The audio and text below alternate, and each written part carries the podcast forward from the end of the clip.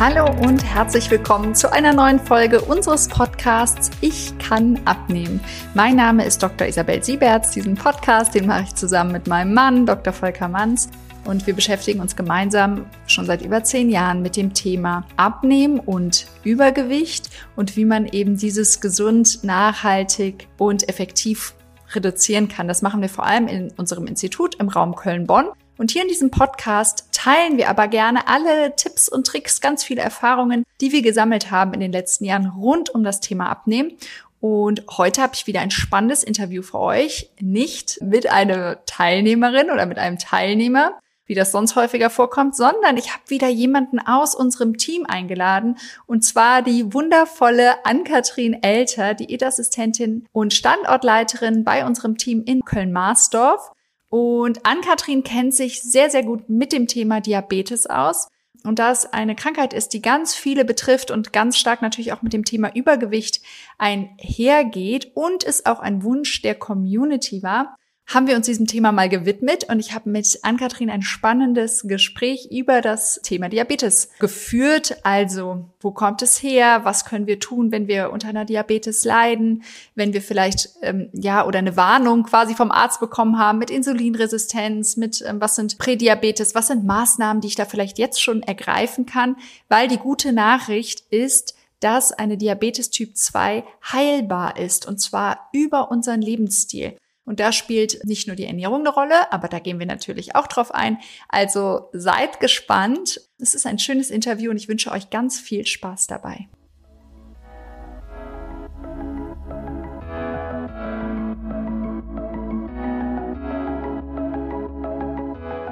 Hallo, liebe Ann-Kathrin. Ich freue mich total, dass wir jetzt auch, äh, nachdem ich mit der Jude schon zusammengesessen habe, dass ich jetzt noch jemand anderen ganz tollen aus unserem Team hier begrüßen kann, und zwar dich zum Thema Diabetes. Und vielleicht hast du Lust, dich mal einmal ganz kurz vorzustellen. Ja, hallo, mein Name ist Ann-Kathrin und ähm, ja, ich äh, arbeite hier im SCN Jungs-Institut am Standort Köln-Marsdorf und äh, ja, betreue hier mittlerweile seit drei Jahren alle, die zu uns kommen und freue mich, dass ich heute hier bin. Ja, schön. Und es ist ja auch, äh, ja, Diabetes, also gerade Diabetes Typ 2, das muss man auch nochmal differenzieren, aber gerade diese Diabetes Typ 2 oder Altersdiabetes wird's ja auch oft genannt, ist halt ein Thema, was ja unheimlich viele Menschen betrifft. Und mhm. es kam auch der Wunsch de facto wirklich so aus der, auch Social Media und so, ob wir uns mal mit dem Thema widmen können. Und wir haben ja auch unheimlich viele Patienten, Kunden einfach hier bei uns vor Ort, die eine Typ-2-Diabetes mitbringen quasi. Und ähm, ich würde da ganz kurz einmal vom deutschen Gesundheitsbericht von, also Gesundheitsbericht Diabetes von, von 22 vorlesen.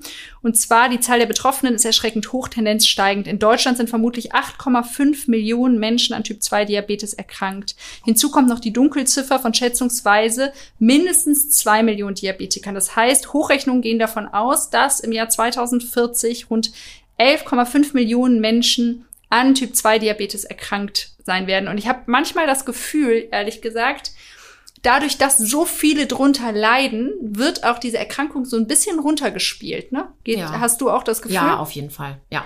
Also so ist es gar nichts mehr Besonderes quasi, wenn man jetzt so eine Diabetes-Diagnose bekommt. Nein, das wird hier auch ganz oft als Nebendiagnose erwähnt, dann so. Ne, welche Vorerkrankungen haben Sie? Ja, dies, das und auch ein bisschen zwei, Typ 2 Diabetes, kein Problem. Ja, ja. Nehmen Sie genau. Medikamente? Nein. Ja, und deswegen finde ich super, super wichtig, dass wir auch diese Folge machen, dass wir da einfach auch noch mal ein bisschen aufklären. Ne? Und es mhm. ist ja auch ein Thema, also ich hatte ja dann auch so in der Runde gefragt im Team, wer hat Lust irgendwie mal sich mit dem Thema äh, ja, was heißt zu beschäftigen? Wir beschäftigen uns alle zwangsläufig mit dem Thema, einfach tagtäglich. Aber wer hat Lust, da mal drüber zu sprechen? Ja. Und du hattest Lust und ich, und ich freue mich. Ja. Vielleicht kannst du, können wir mal einsteigen damit, dass du einfach mal erklärst, was denn jetzt Diabetes Typ 2 überhaupt ist, oder? Mhm. Ja. Ja, kann ich gerne machen. Also Typ 2 Diabetes ist eine Erkrankung des Stoffwechsels und das führt dazu, dass der Blutzuckerwert einfach erhöht ist. Erstmal per se. Und das geht immer mit einer Insulinresistenz einher und das bedeutet, dass der Zucker einfach schlechter in die Zellen transportiert werden kann, weil diese nicht mehr auf das Hormon Insulin äh, dieser geht schon aus, reagieren, wollte ich sagen. Guck, ich bin ein bisschen aufgeregt. Ja. Und ja, im Prinzip ist das eine chronische Erkrankung des Stoffwechsels, kann man sagen. Also eine Stoffwechselerkrankung. Und was sind denn jetzt die Ursachen? Wie kommt es dazu, dass so viele Menschen, also ich, ne, ich hab's, wir haben ja gerade schon mal irgendwie über Übergewicht, wir beschäftigen uns ja. ja, oder zu uns kommen ja viele Menschen mit Übergewicht. Ja das ist ja eine Ursache, dieses Übergewicht. Ne? Gibt es noch andere Ursachen oder warum auch Übergewicht? Wie mhm. kommt das? Also beim Thema Übergewicht, das geht ja oft einher mit verschiedenen anderen äh, Erkrankungen, wie zum Beispiel Bluthochdruck, dann aber auch erhöhte Blutfettwerte, eine Fettleber, aber auch der Lebensstil, was viele ja manchmal so gar nicht auf dem Schirm haben, wie zum Beispiel auch Rauchen und Bewegungsmangel. Wir haben es ja gerade alle vielleicht nochmal in den Nachrichten gehört. Wir sitzen so viel wie nie. Ich weiß nicht, ob du es gehört hattest. Im WDR 2, glaube ich, war ein Bericht, wie viel wir Deutschen eigentlich sitzen. Mhm. Und auch dieser Bewegungsmangel halt im Prinzip, aber auch eine ballaststoffarme Ernährung. Es gibt aber auch so Themen, das ist auch nicht so bekannt, dass das Thema Schwangerschaftsdiabetes, dass das auch dann später dazu führen kann, also das Risiko erhöhen kann, dann an Typ 2 Diabetes später zu erkranken. Mhm. Auch, fände ich auch nochmal super spannend, wissen viele auch nicht. Und die Na äh, Einnahme mancher Medikamente kann im Prinzip auch einen Typ-2-Diabetes begünstigen. Mm. Das heißt nicht, dass jeder, der Medikamente nimmt, einen Typ-2-Diabetes bekommt, aber das Risiko, das erhöht sich halt einfach. Mm. Und ich habe auch, weil du das gerade gesagt hast mit diesen Sitzen, ich habe das letzte Mal irgendwo gelesen, Sitzen ist das neue Rauchen. Ja. Ja. So. Ja. Also, dass das einfach so einen krassen äh, Einfluss auch auf unsere Gesundheit hat und mhm. eben unter anderem auch, ja, eben auf Diabetes. Und das sind auch, was sind denn so, Gibt es da Studien, was wirklich so die Hauptrisikofaktoren für eine Entwicklung von Diabetes sind? Oder ist es auch, Vielleicht müssen wir da auch nochmal differenzieren zu Typ 1 und Typ 2 Diabetes. Ja, Typ 2 Diabetes ist ja eher dann lebensstilbedingt tatsächlich, wohingegen Typ 1 Diabetes ist ja eine Autoimmunerkrankung, wo einfach die Bauchspeicheldrüse dann angegriffen wird und äh, die Patienten da leiden unter einem ähm, totalen Insulinmangel. Die produzieren ja gar kein Insulin mehr. Mhm. Und Typ 2 Diabetiker, da ist es so, dass sie unter Insulinresistenz leiden und das kommt wirklich durch den Lebensstil, also Bewegungsmangel vor allem und Übergewicht. Und natürlich die Ernährung, die gehört ja zum Lebensstil mit dazu. Genau, ja? das hängt ja auch dann mit dem Übergewicht dann ja auch wieder zusammen. zusammen das hängt ne? also alles ganz eng zusammen. Man kann nicht sagen, es gibt diesen einen Risikofaktor. Das ist ein ganz großes Zusammenspiel aus vielen verschiedenen kleinen Puzzleteilen eigentlich. Mhm. Ja. Und man hat ja früher auch gesagt, äh, oder man, man spricht ja auch oft von Altersdiabetes. Mhm. Ja, das hat man früher so gesagt. Es, es trifft ja jetzt heute nicht mehr so zu, ne? Nee. Nee, ich finde, das kann man nicht mehr sagen. Das betrifft schon ganz, ganz viele Typ 2 Diabetes ist mittlerweile durch eben diesen sitzenden Lebensstil auch äh, in der Schule bereits angekommen. Also mhm. weiterführende Schule. Ich hoffe nicht auf der Grundschule, aber auf der weiterführenden Schule auf jeden Fall, weil auch da der Lebensstil sich dadurch natürlich auch sowas wie soziale Medien und sowas natürlich verändert hat. Ne? Kinder gehen weniger, weniger raus, Bewegung, spielen weniger. Mehr Fertiggerichte, mehr Genau, mehr Fertiggerichte. Produkte. Ja, mhm. das ist halt eben. Aber es ist ja, ja spannend, ne, dass man so lange eigentlich immer von Altersdiabetes gesprochen hat. Ja. Und man davon eigentlich ja gar nicht mehr so in dem Sinne, also das stimmt ja einfach nicht mehr, die Bezeichnung. Ne? Nee, kann man nicht mehr sagen eigentlich, nee. Weil das einfach schon viel früher die Menschen einfach betrifft. Ne? Ja, auf jeden Fall. Wie würde ich das denn jetzt, also dadurch, dass so viele betroffen sind und vielleicht ja auch nicht alle die ganze Zeit immer zum Arzt rennen, wie mhm. äußert sich denn so eine, also wie würde ich das jetzt merken? Oder wenn ich mich jetzt frage, hm, ich bin ja auch irgendwie, habe auch ein bisschen Übergewicht, bewege mhm. mich auch nicht viel und mein Lebensstil, ne, so, wie würde ich das merken, dass ich eine Diabetes hätte vielleicht? Mhm. Also den meisten fällt das auf, dass sie häufig viel Durst haben. Dass mm. wirklich über die Maßen hinaus dann irgendwie getrunken wird und man auch das Gefühl hat, das reicht einfach nicht, was ich trinke. Gleichzeitig muss man aber auch häufig viel auf die Toilette das läuft quasi im Prinzip eigentlich durch. Der Körper kann da diese Flüssigkeit nicht so richtig verwerten. Mhm. Und deswegen wird viel getrunken, aber auch viel auf die Toilette gegangen. Um, dann aber auf jeden Fall auch, äh, dass man häufig einfach krank ist. Das ist so ganz unspezifisch, wo man gar nicht an Diabetes denkt. Ne? Häufige ah. Infekte zum Beispiel, aber auch eine trockene Haut und eine schlechte Wundheilung. Können da auch nochmal eine Rolle mitspielen. Oder auch sehr allgemein wieder Müdigkeit und Schwächegefühl. Das trifft dir auf sehr viel zu. Deswegen ist die Dunkelziffer bei Typ 2 Diabetes auch so hoch, weil es so unspezifisch ist. Mhm. Ja, deswegen merken viele Leute gar nicht, ähm, dass da vielleicht was im Argen ist. Es kommt dann erst später vielleicht mal zufällig beim Arzt raus. Mhm. Und merkt man auch, weil also letztlich ist es ja so, dass der Körper, also die Vorstufe von der Typ 2 Diabetes ist ja eine Insulinresistenz. Das heißt, der Körper reagiert nicht mehr so auf Insulin, auf das Hormon, um den, um den Zucker quasi in die Zellen zu kriegen. Ja, also genau. das ist ja quasi die Vorstufe dann letztlich von der Diabetes. Ne? Mhm. Das heißt ja auch bei der Diabetes gibt es ja einfach diese Blutzuckerspitzen. Mhm, ja. Und merkt man die auch irgendwie körperlich extrem? Ja, also so persönlich merken viele Leute das nicht. Die laufen mit einem ganz, ganz hohen Blutzuckerspiegel rum und merken das nicht. Was hingegen eher gemerkt, wir sind natürlich Unterzuckerung. Da äußert sich unser Körper halt eher dann mit Schwindel und sowas, ne? Aber diese. Aber die tritt dann ja gar nicht so häufig nee, auf genau, bei den eben, Diabetikern. Richtig. Genau, aber das sendet körperlich mehr Signale als diese dauerhafte Überzuckerung. Das ist was, was sich über die Jahre dann schleichend entwickelt. Ähm, da kommen wir bestimmt nachher auch nochmal zu bei dem Thema dann Folgen, weil sowas zeigt sich erst relativ spät. Mm. Und das ist ja eigentlich, das ist ja das Gefährliche dann daran, ja. ne? dass man das gar nicht so unbedingt ja. merkt, dass man so übertourig permanent ist läuft. Ein bisschen ne? so wie beim Thema Bluthochdruck ist auch später sehr gefährlich, merkt man aber erstmal nicht unbedingt. Mm. Also merken die Leute das wirklich, wenn sie einen sehr, sehr hohen mm. Blutdruck dann haben. Ne? Dann äh, ist es aber auch so, dann merken die Leute aber auch beim Thema Diabetes, wenn man dann wirklich, wirklich häufig auf die Toilette muss, ist dann so ein Warnzeichen, mm. aber das ist dann schon sehr spät. Das ist halt Und das Problem. Wenn ich jetzt das Gefühl habe, ich äh, jetzt werden wahrscheinlich einige, die den Podcast hören, vielleicht nervös und denken, oh, ich muss das mal abchecken lassen. Ja. Wie kann ich das jetzt feststellen? Also ich muss natürlich irgendwie zum Arzt gehen, genau, zu meinem auf Hausarzt. jeden Fall. Zum Hausarzt gehen, auf jeden Fall. Und ähm, da vielleicht erstmal den nüchternen Blutzucker bestimmen lassen. Da kriegt man ja so einen kleinen Pieks, das kennt der ein oder andere ja vielleicht mhm. auch nochmal. Sollte man auch wirklich nüchtern sein, damit man das bewerten kann. Und ähm, da ist es dann so, wenn der über 100 26 Milligramm pro Deziliter liegt, dann kann man wirklich von einer gesicherten Diabetesdiagnose sprechen. Aber es gibt auch so einen Randbereich vorher, den nennt man Prädiabetes. Und das ist ein Nüchternwert zwischen 100 und 125 Milligramm pro Deziliter. Mhm. Und wenn man es ganz, ganz genau haben möchte, dann kann man auch im Blut das Ganze noch bestimmen lassen. Das ist der sogenannte HbA1c-Wert. Das ist der mhm. Langzeitblutzuckerwert. Der gibt so Auskunft über die letzten acht bis zwölf Wochen. Mhm. Das heißt, den kann man in Anführungszeichen auch nicht belügen, mhm. weil äh, das ist wirklich dieser ganz Langzeitblutzucker und da kann man wirklich sehen, wenn der Wert über 6,5 liegt, dann ist die Diagnose im Prinzip auch gesichert. Also man hat mhm. mehrere Steps. Ja, man mhm. muss nicht sofort sich Blut abnehmen lassen, man kann auch erstmal den nüchternen Blutzucker mal kontrollieren lassen. Und wenn man jetzt, also was ich ja auch irgendwie, also ja selber gemacht habe, ich glaube, du hast es ja auch ausprobiert, mhm. Ähm, mhm. diesen äh, Sensor quasi. Es gibt ja. ja. mittlerweile diese Sensoren, die man sich mal an den Arm machen kann, der dann permanent quasi den Blutzuckerspiegel misst. Man muss sagen, das sind, ist nicht eine gesicherte Diagnose, ne? Mhm. Die sind auch fehleranfällig, aber wenn man das natürlich mal ausprobieren möchte, und ich kann das gerne auch noch mal unten gleich im Podcast dann äh, verlinken, also den Link zu, ähm, worüber wir jetzt quasi diesen Sensor äh, bestimmt haben. Und ich glaube, mit einer Diabetesdiagnose oder einer Prädiabetes oder Insulinresistenz kann man den auch kostenlos testen. Müsstet ihr mal gucken online nochmal, ob das Angebot noch da steht. Aber das ist natürlich schon, auch wenn man jetzt nicht direkt zum Arzt gehen will, auf jeden Fall ja eigentlich auch eine ganz coole Möglichkeit, um mal zu gucken, wie reagiert mein Körper auf Zucker und wie ist denn eigentlich so mein Spiegel, ne? Wo liegt der? Ist der jetzt in einem gesunden Bereich irgendwie zwischen, sage ich mal, 80 und 110 oder bin ich permanent da drüber, ne? Mhm, genau.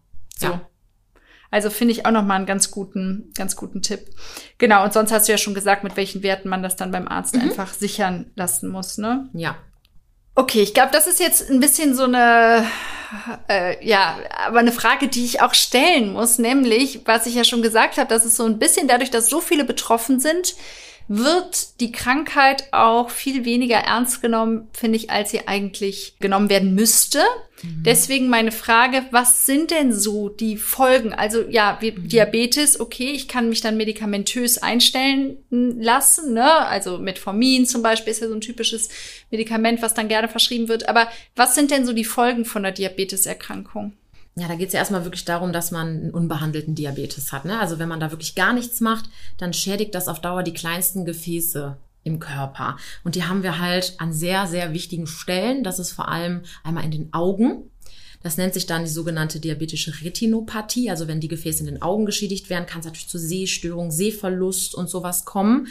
Ähm, dann haben wir kleine Gefäße auch in der Niere. Mhm. Die ist ja auch super wichtig mhm. ja, für den Körper, um alles zu filtern. Das ist ja quasi Entgiftung aha, und genau. Und wenn das nennt man dann Retinopathie, also wenn da in die Richtung, also die Niere angegriffen wird und dann irgendwann vielleicht nicht mehr so filtern kann, wie sie es eigentlich sollte. Das heißt dann, dass der Körper auch einfach mit diesem Zucker ja. dann einfach auch nicht mehr klarkommt. Ne? Mhm, genau. Ja, und auch andere Giftstoffe können ja nicht mehr ausgeschieden werden, richtig. Ja. Ne? Im schlimmsten Fall wird man dann eventuell dialysepflichtig. Also das nennt man jetzt diese ja, ja. Ich meinte mit dem ne? Zucker jetzt auch nicht speziell auf so. die Niere, sondern generell halt auf das ja. System. Ja, genau. ne? Aber jetzt bei der Niere ist es natürlich vor allem. Richtig. Okay.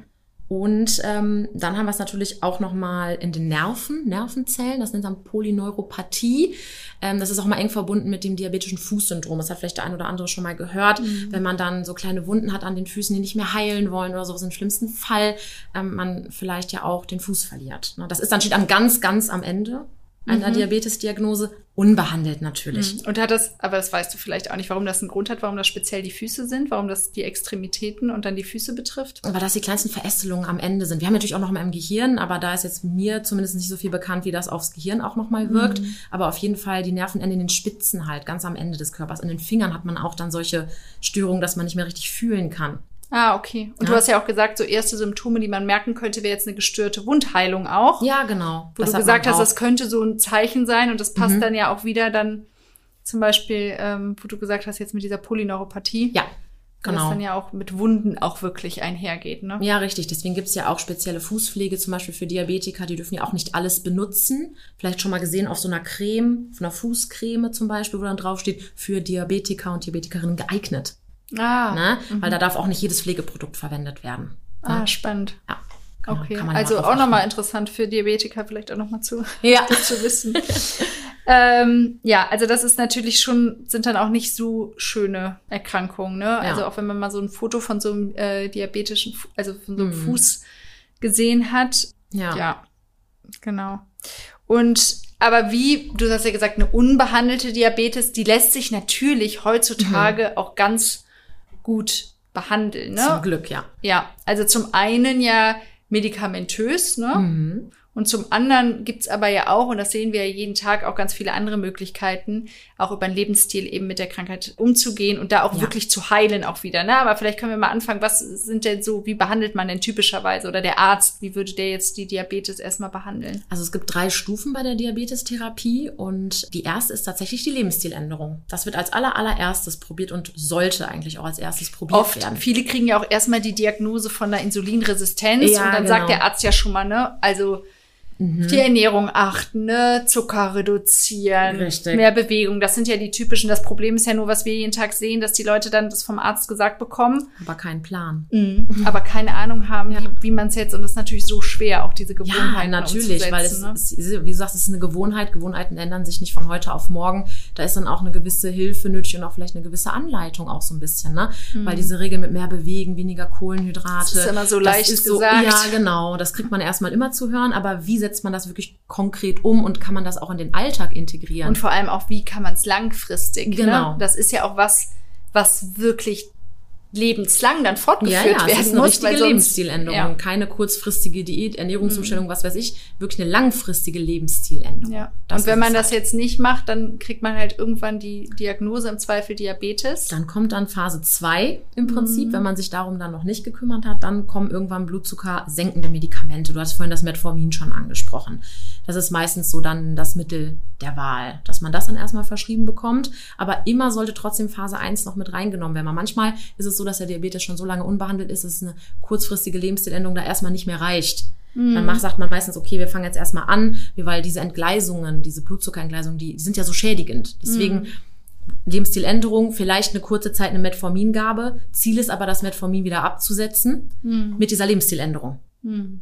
Ne, häufig machten dann aber die Erfahrung, dass ähm, der Arzt so sagt, ja, Metformin und Blutzuckerwerte sind wunderbar, äh, passt schon, so machen wir einfach die Gabe weiter. Ziel sollte aber eigentlich sein, nach Möglichkeit immer in Absprache mit dem mhm. Arzt, das auch irgendwann dann vielleicht wieder wegzunehmen, ne? Mhm. Weil, aber das, ja. ja. das ist ja immer das Problem. Letztlich können die Ärzte, also unser Gesundheitssystem, kann, mhm. können das halt auch nicht abdecken, so eine, also eine Begleitung bei so einer Lebenszieländerung. Genau. Aber dafür gibt's uns ja da ja, zum genau. Beispiel. Aber ja, Genau, und dann gibt's Stufe 3 noch? Genau, Stufe 3 gibt's noch. Das ist dann ähm, das Insulin, wirklich ja. von außen zu spritzen. Das ist halt, wie gesagt, die höchst invasive Methode, sag ich jetzt mal, weil Insulin ist ja auch wiederum ein Wachstumshormon und eigentlich möchten wir ja das Übergewicht reduzieren, aber ja, Insulin ist halt ein Anabolika im Prinzip, also was er dazu aufbaut und nicht uns unbedingt hilft, das Gewicht zu reduzieren. Deswegen wäre es mhm. immer ganz super, wenn wir gar nicht zur Stufe 3 kämen. Manchmal ist es unerlässlich, mhm. aber Ziel sollte wiederum sein, das auch wieder abzusetzen. Ja. Immer nur natürlich alles nach Absprache mit dem Arzt. Klar, mhm. ist ganz wichtig, da oder auch Diabetologen, je nachdem, mit wem man da in Behandlung ist. Aber Ziel ist eigentlich wirklich, das so runterzubrechen, dass man das mit einer Lebensstiländerung und vor allen Dingen mit der Ernährung dann auch hinbekommt. Und von der Idee, ne, jetzt auch mal so die Überlegung, meine Zellen reagieren nicht mehr auf das Insulin, was ich produziere. Mhm. Und deswegen spritze ich einfach noch viel mehr Insulin, dass mhm. irgendwas halt passiert. Aber von der Logik ist es ja, mhm. es ist ja erst entstanden dadurch, dass wir so viel Insulin überhaupt vorher produziert ja, haben. Genau. Ne? Also es ist ja eigentlich, mhm. wenn man da mal drüber nachdenkt, ja, es hilft, aber mhm. von der Logik her ist es halt, hat halt nichts, es hat halt 0,0 mit irgendeiner Bekämpfung der Ursache zu tun. Ne? Es ist halt nur eine super kurzfristige Symptombekämpfung ja. im Prinzip. Ne? Weil wie viel Insulin dann benötigt wird, ist ja abhängig von der Nahrung und das kann man ja selber steuern. Ja. Ne? Nur so wird dann immer, ich finde oft den Patienten und Patienten verkauft, ihr könnt ruhig so essen, ihr müsst nur entsprechend spritzen. Ja, und das ist aber ja Wahnsinn. Ne? Das ja, macht ja. ja auch die Situation. Die, die Zellen werden ja immer insulinresistenter, ja. je mehr Insulin ich permanent auch, auch durch das Spritzen und so. Also und ich werde auch immer mehr Insulin brauchen. Ne? Und wenn sich das noch kombiniert mit der Nahrung, ist es natürlich ähm, ja klar. Ja. Und dann sind wir eigentlich auch schon beim Thema, was ja auch uns ganz viel beschäftigt, ist natürlich, wie, welchen Einfluss jetzt wirklich die Ernährung bei Diabetes Typ 2 hat, ne? Ja, auf jeden Fall. Wie gesagt, dieser Zucker, der ist ja erst dafür verantwortlich, dass wir überhaupt dieses ganze Insulin dann im Prinzip auch produzieren müssen, um das in die Zelle zu bringen. Mhm. Ja? Und da ist natürlich eine Vermeidung von Zucker. Das ist eigentlich, ja. und wie gesagt, eigentlich von Kohlenhydraten, hochverarbeitete Lebensmittel, Weißmehlprodukte, immer aber auch in Kombi mit wirklich der Bewegung, weil die ja. Bewegung extrem auch die Insulinresistenz mit beeinflussen kann. Mhm. Ja, viele sagen dann, oh, ich habe jetzt eine Insulinresistenz, jetzt ist das so, aber die lässt sich signifikant durch Bewegung halt zusätzlich verbessern. Deswegen ist es immer Ernährung und Bewegung am besten in Kombi. Mhm. Aber bei Bewegung, da meine ich wirklich sowas wie Alltagsbewegung auch. Ne? Also man muss jetzt nicht im Sportverein beitreten. Wäre auch gut. Ne? Wäre wär, super. Wäre gut, aber wenn aber man jetzt schon schafft, nicht mehr den ganzen genau. Tag zu genau. sitzen, sondern, sag ich mal, in der Mittagspause mal eine Stunde spazieren zu gehen. Ja wäre es auch schon gut. Ne? Es hat ja auch genau. was damit zu tun, also wirklich, was ist eine Diabetes? Also die Zellen reagieren nicht mehr so auf das Insulin, um dann den Zucker da quasi reinzuschleusen. Ne? Und das ist für den Körper halt ein Riesenproblem. Wenn der genau. Zucker vergiftet ja quasi das ganze System, wenn das genau. nicht in die Zellen quasi kommt. Ja. Das heißt, eine Möglichkeit oder was Bewegung ja auch macht, die, die Zellen ja einfach sensitiver auch zu machen. Ne? Durch genau. diese Bewegung werden die Zellen sensitiver und können dadurch besser auf Insulin auch reagieren. Ne? Ja. Und je leichter unsere Zellen auf Insulin reagieren, desto weniger muss unser Körper produzieren, Ganz um Blut genau. in die Zellen zu kriegen. Das heißt, ich finde, das ist nochmal so eine wichtige Folge, mhm. auch, also so eine, was einfach in unserem Körper passiert und natürlich auf der anderen Seite, wenn meine Zellen eben überhaupt nicht reagieren und ich immer mehr Insulin brauche, brauche, brauche, produziere, produziere, produziere, mhm. ist natürlich eine unheimliche Belastung für die Bauchspeicheldrüse. Ja, genau. Wie du es schon erklärt hast. Und natürlich, wenn man sich dann vorstellt, meine Wahl ist dann einfach nur noch mehr Insulin zu spritzen, wie mhm. ich es eben schon mal gesagt habe. Es führt halt eigentlich zu nichts ja. langfristig. Ne? Genau, deswegen hilft wirklich nur langfristig die Ernährung echt umzustellen und da hilft wirklich die Kohlenhydrate zu reduzieren, aber dafür wirklich das äh, Protein ein bisschen mehr mit reinzubringen. Ne? Auch die längere Sättigung dann auch, hält den Blutzuckerspiegel konstant. Das ist ja das, was wir wollen. Ziel mm. von, von einem Diabetiker ist ja wirklich, den Blutzuckerspiegel konstant zu halten. Ne? Ja. Unterzuckerung und Überzuckerung natürlich zu vermeiden. Unterzuckerung führt ja irgendwann wieder zu einer Überzuckerung, mm. weil man Heißhunger entwickelt. Und den versuchen wir ja vorzubeugen mit einer proteinreichen Ernährung, die uns halt satt macht. Ja, viele ja. Proteine, viele genau, Ballaststoffe. Ballaststoffe halt wenig oder am besten halt gar keine schnellen Weißmehl, ja. Kohlenhydrate, Zucker. Das ist halt einfach für einen Diabetiker wirklich schwierig. Ne? Also ja. einfach kommt der Körper einfach nicht mehr mit zurecht, muss man einfach so sagen. Und man muss ja auch so ernährungsphysiologisch braucht der Körper einfach auch nicht diesen Zucker und die schnellen Kohlenhydrate. Genau, braucht ne? er nicht. Also nee. so komplexe Kohlenhydrate und so, die, mhm. die das haben dann ja auch eine ganz andere Wirkung. Ja. Bieten auch nochmal ganz andere Nährstoffe, aber so ich sag mal, das Weißmehlbrötchen, darauf kann man schon mit gutem Gewissen auch verzichten. Ja, ganz genau. Das sind ja auch Sachen, die man einfach ändern kann, finde ich wenn man dann an der Brötchentheke ist, dann einfach ein dunkleres zu nehmen. Das ist ja jetzt nicht ein Rieseneingriff, sage ich jetzt mal, mhm. in die mhm. Ernährungsumstellung, aber hilft halt dem Körper super. Mhm. Ja. Und jetzt steht ja auf ganz vielen Produkten so, gibt's ja so Produkte mit Süßstoffen und so, und da steht dann mhm. Diabetiker geeignet drauf, weil kein Zucker. Was sagt doch mal dazu was? Hast du gesehen, wie meine Augen gerollt Ja, aber sieht man ja wirklich. Ja, natürlich, viel, ne? klar. Und ähm, das wird immer so ein bisschen verkauft, so ja, das ist äh, eine Möglichkeit, ohne Zucker Süße äh, in, in die Ernährung reinzubringen. Das klingt halt erstmal toll, so, ne? Süße Sünde ohne Kalorien. Aber in Wirklichkeit ist es halt so, dass ja natürlich auch im Verdacht stehen, die menschliche Darmflora zu beeinträchtigen. Ne? Da gab es ja ganz neu erst eine Studie aus Israel, die an Menschen halt durchgeführt wurde, wo dann im Endeffekt drauf rauskam, dass äh, ja die, die Glukosetoleranz, also die Fähigkeit, den Blutzucker zu regulieren, sich dadurch verschlechtert hat, wenn sehr viel von diesem zum Beispiel äh, Aspartam, Sucralose oder Saccharin konsumiert mhm. wurde. Und gerade dieses äh, Aspartam und Acesulfam K, die befinden sich ja in diesen ganzen Leitprodukten. Ja. In diesen High-Protein-Joghurts von ja. ne, verschiedenen Marken. Deswegen auch nochmal, ich werde ja auch ganz oft gefragt, es gibt ja auch auf Social Media viele große Marken, ne? muss ich jetzt auch nicht unbedingt nennen, die aber sehr aggressives Marketing, würde ich sagen, mal betreiben mit Influencern, die von morgens bis abends diese Diätprodukte quasi zu sich nehmen, die mhm. aber alle mit künstlichen Süßstoffen sind und dann mhm. explizit da auch mit geworben wird, ne, dass halt kein Zucker ist und Diabetiker auch geeignet und so. Da muss man echt mhm. vorsichtig sein, ne? Ja, auf jeden Fall. Also es, es, ist ja immer so, die Menge macht das Gift, ne? Genau. Also mal Produkte mit Süßstoffen und so zu nehmen, das ist nicht das Problem. Ne? Nur vorgelebt wird es halt oft anders, dass man mhm. quasi alles machen kann wie vorher, nur man nimmt jetzt quasi diese Ersatzprodukte mit künstlichen Süßstoffen. Ja, ja, genau. Das ist ja dann wieder in Anführungszeichen eine Lebensstiländerung, wo man dann eigentlich irgendwie ja doch nichts anders macht. Alles ist noch immer noch genauso süß, ne? Ja. Ähm, aber im Endeffekt hat man ja dann ein anderes Problem nachher, ne? Ja. Weil wenn das Mikrobiom einmal ja. sich so ein bisschen verändert hat, ist das schwierig, das wieder ähm, dann so hinzubekommen. Ja, das ist halt eine Kettenreaktion, ja, ne? Genau. Und was ja auch, finde ich, super toll, also jetzt auch mal für alle, die irgendwie Diabetes haben oder jetzt auch irgendwie die Krise kriegen bei dem Podcast vielleicht, weil sie denken, was ja wirklich die gute Nachricht ist, man kriegt es alles wieder hin. Ne? Genau. Also der Körper, das ist ja, finde ich, Wahnsinn, mhm. Wie der Körper in der Lage ist, sich zu regenerieren. Ne? Ja, auf jeden Fall. Da hat die Natur uns schon was Gutes mitgegeben. Ja. Mhm. Also wir wir sehen es ja wirklich auch hier einfach tagtäglich, ne? Vielleicht kannst du da auch noch mal, also ne, also du mhm. siehst das ja auch, ne, dass sich wirklich die komplett also wirklich auch Patienten, Kunden, die zu uns kommen, die wirklich insulinpflichtig sind, die mhm. dann erstmal das Insulin absetzen, ja. dann Metformin nehmen, dann Metformin absetzen genau. Und auf einmal gar keine Diabetes mehr haben und ja. sich wirklich das ganze System wirklich erholt hat, ne? Ja. Ja, das sehe ich hier relativ häufig tatsächlich. Oft in der Stufe, dass ähm, wirklich, wenn Einheiten gespritzt werden müssen, die erstmal signifikant reduziert werden können und da wirklich schon nach zwei Wochen. Und wenn da sage ich. Zwei Wochen, das muss man sich wirklich mal auf der Zunge zergehen lassen. Das ja. ist ja keine Zeit, zwei Wochen, nee, ne? Nee.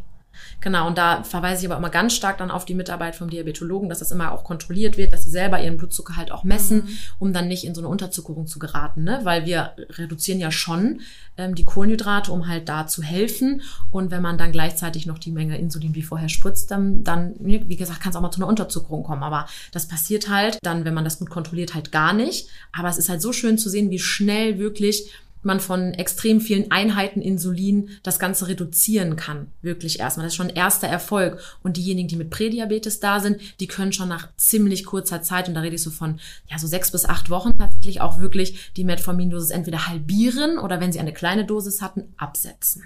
Mhm. Ja, ich sehe das auch. Und das mhm. ist ja, Wahnsinn, ne? Wie, mhm. wenn du jetzt die Menschen, wenn du dir jetzt nochmal vorstellst, so diese typischen Kunden, die, die sind dann ja auch verändert, ne? Ja.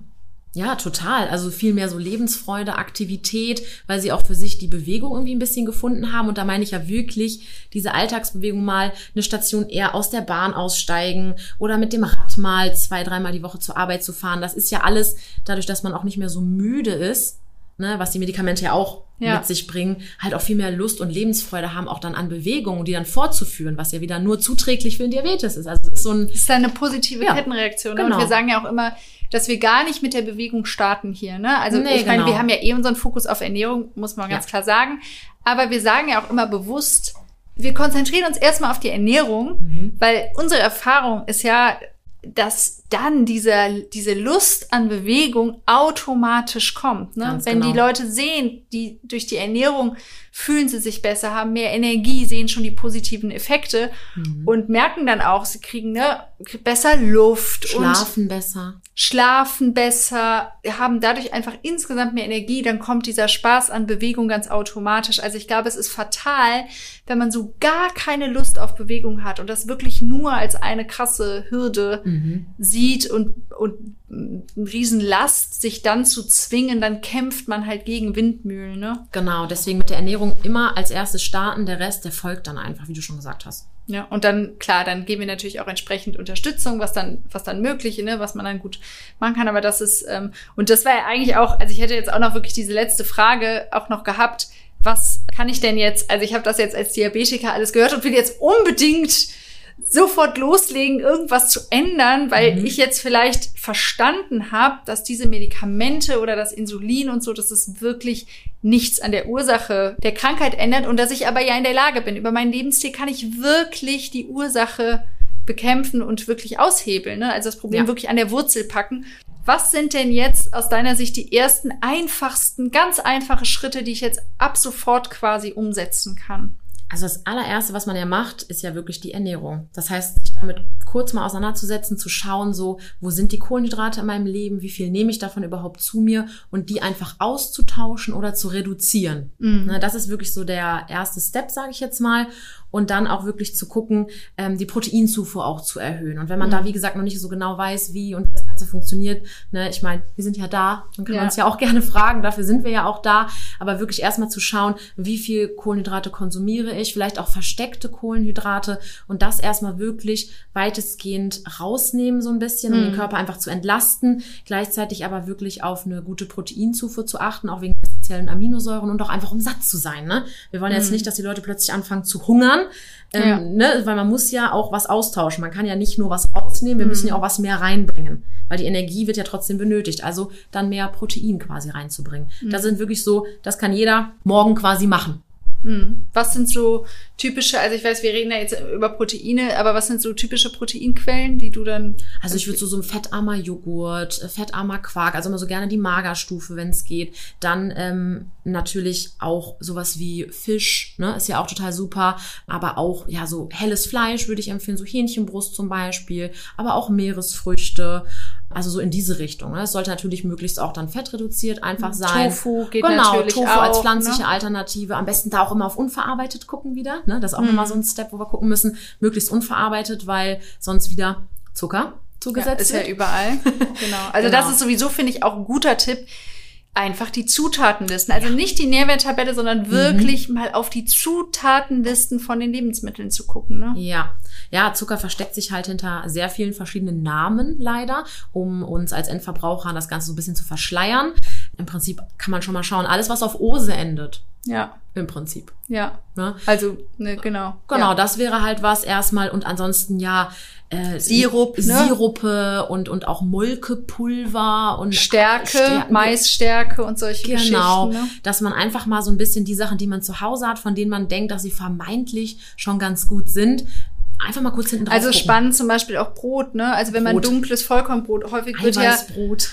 Ja, Eiweißbrot zum Beispiel, ja. das dann irgendwie dunkel gemacht wurde mit Zuckerrübensirup genau. oder so, ne? Und das ja. sowas dann dazu oder Malz irgendwie äh, Geschichten, ne? So, also dass man da wirklich noch mal auch wirklich seine Lebensmittel oder auch, ne, das habe ich auch schon so oft gesagt, aber es gibt Senf mit Zucker, ohne Zucker, genau. Tomatenmark mit Zucker, ohne Zucker, wirklich da einfach sich einmal die Arbeit machen und da leiten wir ja echt unsere mhm. äh, Kunden echt super streng drin an, das wirklich ja. und halten die da dran, da wirklich alles einmal zu kontrollieren, weil wenn ich das einmal für mich weiß, die Sachen mhm. schmecken ja, also ein Tomatenmark mit oder ohne Zucker, da schmeckt man einfach keinen Unterschied. Ne? Genau, es macht keinen Unterschied. Das sind einfachste Entscheidungen, einfachste Änderungen, die dann mhm. schon auf Dauer einen großen Effekt haben können weil es halt die über diese Menge, ne, diese Kleinigkeiten. Und ich mhm. finde, wenn man sich dann halt bewusst entscheidet, wo man weiß, man isst da jetzt, ich sag mal, ein Stück Apfelkuchen. Da mhm. weiß ich als Endverbraucher, ich entscheide mich für ein Stück Apfelkuchen Ganz und genau. das dann auch zu essen und zu genießen, mhm. ist was anderes. Ähm, also auch da muss man als Diabetiker natürlich äh, wirklich äh, gucken, ne? Ja. Aber jetzt so grundsätzlich ist, finde ich, nochmal was ganz anderes, als wenn man so getäuscht wird und ganz viele Produkte zu sich nimmt, wo man gar nicht weiß, was man da alles an Zucker zu Und dann vielleicht sogar noch aus, ne, eventuell auch noch süßt zusätzlich halt. Ja. Und dann halt noch über die ganzen anderen Produkte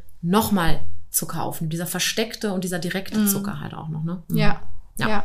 Also ich finde, das hatte ich aber auch schon mal geteilt. Also ich gehe ja zum Beispiel auch an alle Mahlzeiten immer so ran, dass ich erstmal überlege, was ist meine Proteinquelle, weil das oft das Schwierigste ist. Ne? Mhm. Wo habe ich quasi meine Proteine, meine Aminosäuren quasi abgedeckt und für die Sättigung und alles. Dann einen halben Teller auf jeden Fall Gemüse in irgendeiner Form. Also mhm. wirklich so einen halben Teller Gemüse, ein Viertel Teller Proteine und dann gucke ich den Rest was brauche ich für meine Set, einfach nur für die Sättigung quasi an mhm. komplexen Kohlenhydraten. Ne? Das ist quasi so das Ende der genau. Mahlzeitenplanung, was ich vielleicht für die Sättigung oder für mein eigenes Wohl, manchmal will man ja auch Kohlenhydrate ja. einfach für sein eigenes Wohl äh, genau. befinden, ne? Oder so aber dass man von der Reihenfolge das einfach sich ein bisschen, weil oft ist es ja so, wir laden uns einen Teller voller Spaghetti und dann kommt ein bisschen Soße oben drauf und das ist das Essen. Ja, und drei Stückchen Brokkoli. ja, genau. genau. Das ist halt nicht äh, kein guter Teller, ne? Ja, nee, genau. Also dass man da wirklich nochmal sich den Teller anguckt, wie sehen meine Portionen so aus und einfach das ein bisschen schiebt. Mhm. Man muss ja nicht alles komplett verändern, sondern einfach nur die Mengen ein bisschen Und wir empfehlen ja zum Beispiel auch wirklich regelmäßigere, kleinere Mahlzeiten, ja, ne? weil auch die Größe der Mahlzeiten hat ja auch einen Einfluss. Mhm. Einfach auf den Blutzucker, ne? Genau. Also da auch wirklich eher weg von diesen quasi riesig langen Fastperioden und dann hau ich mir mhm. eine riesen Mahlzeit quasi rein. Genau. Ähm, das heißt natürlich nicht, wir meinen damit nicht snacken, ne? nicht den ganzen Tag durch Kleinigkeiten snacken, nee. sondern geplante Mahlzeiten, aber eben ja so vier fünf Mahlzeiten über den Tag, kleinere, die dann genau. eben ja den Blutzucker auch schön stabil halten. Ja. Das ist auch, finde ich, noch ein guter Tipp. Ne? Auf jeden Fall, ja. Mhm. Hattest mhm. du noch was, womit man sofort starten könnte? Ähm, was natürlich ja auch ähm, immer ganz wichtig ist, finde ich auch so ein bisschen so die Psychohygiene und Achtsamkeit. Weil Stress ist natürlich auch immer nochmal so ein großer Faktor, der uns alle irgendwie beschäftigt täglich. Ähm, den einen mehr, den anderen weniger, mhm. aber trotzdem auch wirklich ähm, da einhergehend auch mit einem Schlaf, mit einem guten Schlaf nochmal drauf zu achten, was kann ich dafür tun, dass ich wirklich auch nachts meinem Körper die Möglichkeit gebe, mich zu regenerieren. Mhm. Ja, und häufig ist es ja so, ähm, bei vielen, da kann ich mich manchmal natürlich auch nicht von frei machen, der letzte Blick abends aufs Handy, Ne? Ja. Nochmal ins Handy gucken. Das fördert aber auch so Sachen, dass man halt dann im Endeffekt nicht gut schläft, was dann wieder dazu führt, dass man natürlich der Körper auch nicht so seinem normalen Gang nach Nach der Generation. Genau, das Regeneration. hat dann auch wieder für die Zellen. Ne? Die Zellen mhm. können sensitiv sein, wenn sie halt besonders gut auch funktionieren und unsere Zellen müssen sich ja auch in der Nacht zum Beispiel genau. regenerieren. Und wer auch die Folge zum Thema Stress gehört hat, weiß ja auch, wenn wir Stress, wenn wir im Stress sind, produzieren wir Cortisol mhm. und Cortisol lässt den Blutzucker steigen und schon habe ich auch dadurch wieder vermehrten Zucker im Blut, der zu der Ernährung zu einem dazukommt und unterstützt damit auch eine Entwicklung von einer Diabetes im Prinzip, von einer Insulinresistenz. Ne? Also auch Stressmanagement. Ich weiß, es mhm. nervt alle dieses Thema, weil es halt, ja. aber es ist halt einfach Stressmanagement ja. ist ein Riesenthema, ne? Ja, ja, total. Deswegen und dieser Schlaf, Stressmanagement, Achtsamkeit, sowas wie ähm, ja abends auf diese Bildschirmzeit verzichten, mal was lesen abends, ne? Wirklich dann auch bei natürlichem Licht, nicht dieses blaue Licht wie mhm. vom Fernseher oder vom Handy oder sowas, oder auch mal einfach nur ein Hörbuch hören zum Beispiel Beispiel.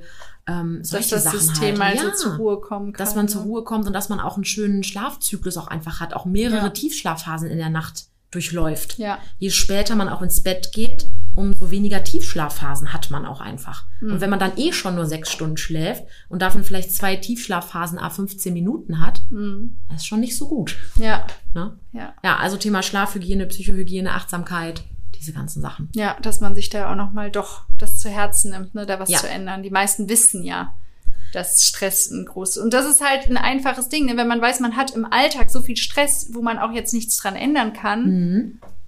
Ist es ja trotzdem was, dass ich dann wenigstens gucken kann, dass ich gut schlafen kann. Ne? Ja, genau, weil manche Stress, äh, Stressoren lassen sich auch einfach nicht abschalten. Ja, zumindest nicht mhm. so einfach. Ne? Genau. Mhm. Ja. Ja, super. Ich hoffe sehr, dass wir hier ähm, zum Thema Diabetes ganz gut äh, aufklären konnten und ein paar Tipps geben konnten. Ansonsten schickt uns auch super gerne eure Fragen natürlich immer. Vielen, vielen Dank an Katrin, dass sehr du dir die Zeit genommen hast, mit mir ein bisschen zu quatschen. Und ich denke ja, es war jetzt auf jeden Fall super informativ und hat mal ein bisschen aufgeklärt nochmal über dieses Thema. Und genau, damit äh, verabschiede ich mich und ja. du dich auch. Ja, danke schön. War schön hier zu sein. Freut mich.